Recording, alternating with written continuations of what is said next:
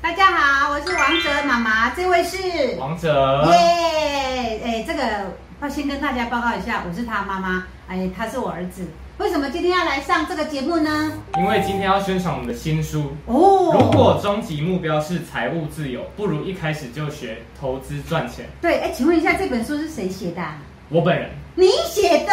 还有你本人，哎呦，对吼，哎，请问一下，你今年贵庚啊？十八岁，十八岁，十八岁，哎，在法律上算成年了吗？在民法上还没，在刑法上成年了。哦，真的、哦。对可是十八岁为什么会写书？我觉得很奇怪哎。你觉得很奇怪吗？对啊，十八岁的小屁孩，哎，对不起，不能说小屁孩，十八岁的大， 十八岁的小孩子，不是应该要乖乖的念书啊？好好读书你们高三不是要准备学测吗？啊，学测考得好啊，就不用准备职考。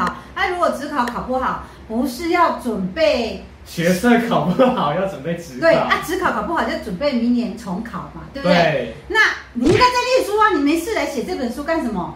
我要找个借口嘛，哦不然我还要准备职考，我学测考爆啦，好，你学测学测考爆了，所以要找个正事来做。嘿嘿但是嘿不，想读书，那不如就把自己一些想法跟对理财方面的观念，想跟大家分享一下。哦，可是一个十八岁的小孩，高中三年级，刚刚学测结束以后，你有什么理财的观念跟大家分享？你年纪那么小，小朋友不是都一直在念书吗？哎，幼稚园、国小、国中、高中，对呀、你哪有理财的观念啊？一般人会觉得哦，十八岁什么都不懂。对，当然我也不觉得自己懂很多，但是我投资有差不多六七年，哦，原来那那那，哎，等一下等一下，六七年感觉像老手，不是新手。不敢说老手，但是会有一些经验跟想法可以传递给哦想要学投资的朋友们。哦如果他很年轻，想要对未来做财务规划，嗯可以读。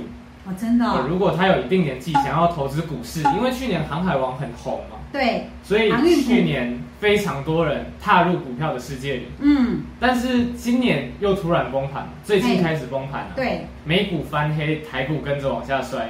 那很多人只是投资新手，去年那一段可能捞到，但是现在又不知道怎么办。哦，哎、可是你这样子讲，听下来，你真的是一只老 鸟。嗯， 老鸟，不年轻啦，不年轻。